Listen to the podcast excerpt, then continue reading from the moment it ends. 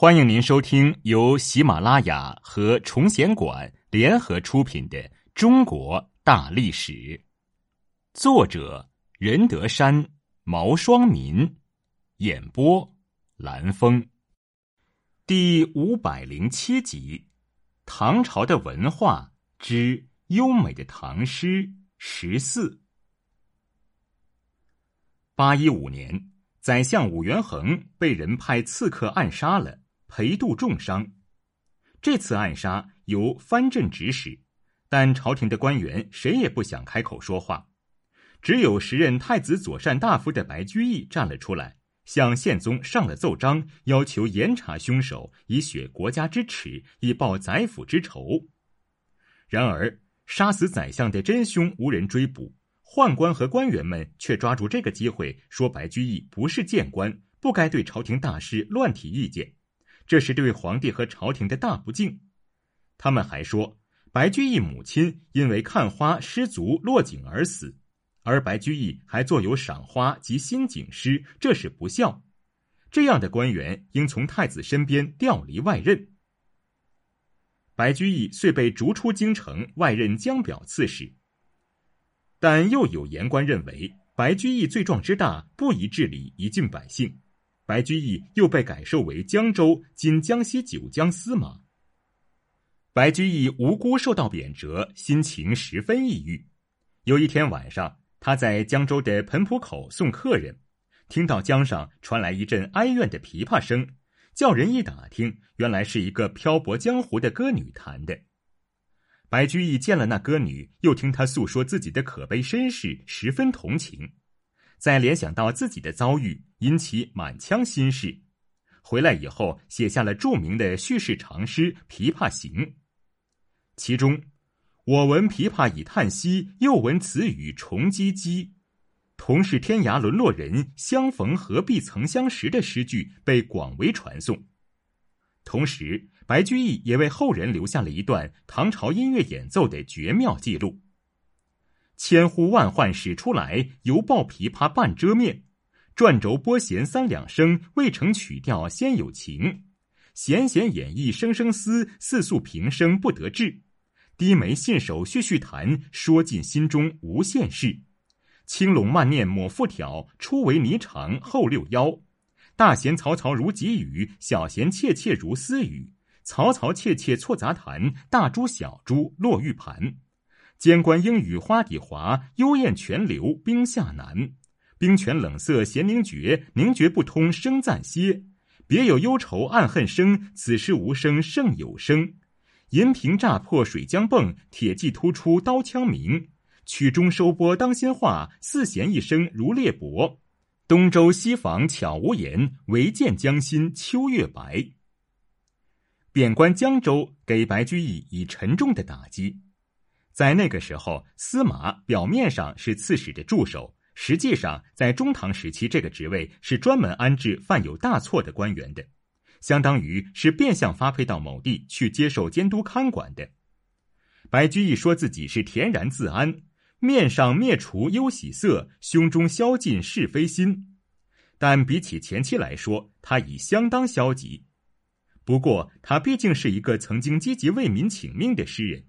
虽然以独善其身为处事原则，但他的奸计之志并未完全消失，转而表现在力所能及的情况下为人民做好事。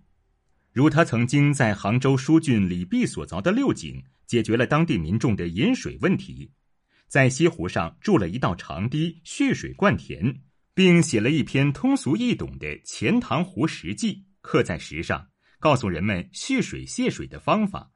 认为只要提防如法，蓄泄及时，就不会受旱灾之苦了。后人为了纪念他，就把这道长堤叫做白堤。而他在离开苏州时，人们泣涕相送，依依不舍。就是在他隐居于洛阳龙门的时候，还出钱疏浚航道。当时洛阳附近的伊河、黄河的支流之一，冬季水浅。船民需在寒冬腊月涉水背铅拉船过险滩，十分辛苦。白居易决心试开险路做通津，带头出钱疏浚，开凿了龙门潭以南的八节滩和九窍石，使得航道大为改观，当地民众异常感激。但仕途的坎坷确实对他产生了很大的影响。他的诗歌虽仍有讥讽之作，如在杭州刺史任上所写的《代卖新女赠诸记》：“乱蓬为鬓不为巾，小踏寒山自负心。一种钱塘江上女，祝红骑马是何人？”卖柴妇女头发凌乱，用粗布头巾扎着，每天都到山中去背柴。同样是住在钱塘江畔的女性，为什么另一些不务生产的妓女却能穿红戴绿，骑着高头大马，过着舒坦的日子？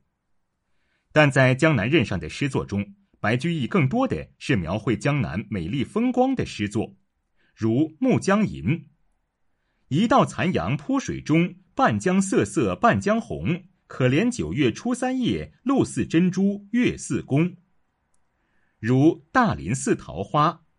人间四月芳菲尽，山寺桃花始盛开。长恨春归无觅处，不知转入此中来。还有《钱塘湖春行》：孤山寺北贾亭西，水面初平云脚低。几处早莺争暖树，谁家新燕啄春泥？乱花渐欲迷人眼，浅草才能没马蹄。最爱湖东行不足，绿杨阴里白沙堤。这些诗篇都广为传颂。值得一提的是，白居易是最早写词的诗人之一，著名的《忆江南》就是一例。白居易青年时期曾漫游江南，旅居苏杭，后来又在江南担任官职多年，江南在他的心中留有深刻印象。因此，当他因病回到洛阳之后，也就是六十七岁时，写下了三首《忆江南》。可见江南盛景仍然在他心中栩栩如生，其中最有名的一首就是《江南好，风景旧曾谙。日出江花红胜火，春来江水绿如蓝。能不忆江南？江南之大之美，对于一般人而言，实乃一言难尽。白居易却用十几个字表达出来。他没有从描写江南惯用的花莺着手。而是别出心裁的从江下笔，又通过红胜火和绿如蓝展现了光彩夺目的江南春景。事实上，白居易在被贬江州之初，曾将自己的诗分为四类，即讽喻诗、感伤诗、闲适诗和杂律诗。前期多讽喻诗，后期多其他三类。前期比较注意作品的题材和内容，后期更多着眼于艺术。但就诗歌艺术本身而言，作为新乐府运动重要代表人物的白居易，其感伤诗这成就要远超过讽喻诗。代表白居易诗歌最高艺术成就的《琵琶行》和《长恨歌》都是感伤诗。但白居易的绝大多数诗歌都是语言平易浅切，文艺自然流畅，颇合新乐府运动之意。例如他在三十多岁时所作的《长恨歌》。唐玄宗与杨贵妃的爱情故事以及安史之乱是唐朝历史上的大事，但白居易却把事件剪到不能再剪，只用一个中心事件和两三个主要人物来结构全篇。诸如颇具戏剧性的马嵬事变，作者仅用“六军不发无奈何，婉转蛾眉马前死，花田委地无人收，翠翘金雀玉搔头，君王掩面救不得。”回看血泪向河流，寥寥数笔即将之带过，而这也是《长恨歌》取得极大成功的重要原因。白居易诗名很大，在外国，例如日本，也有很大的影响。他去世后，唐宣宗曾写诗悼念：“坠玉连珠六十年，谁教名禄作诗仙？浮云不系明君意，造化无为自乐天。”童子解吟长恨曲，胡儿能唱琵琶篇。文章已满行人耳，一度思卿一怆然。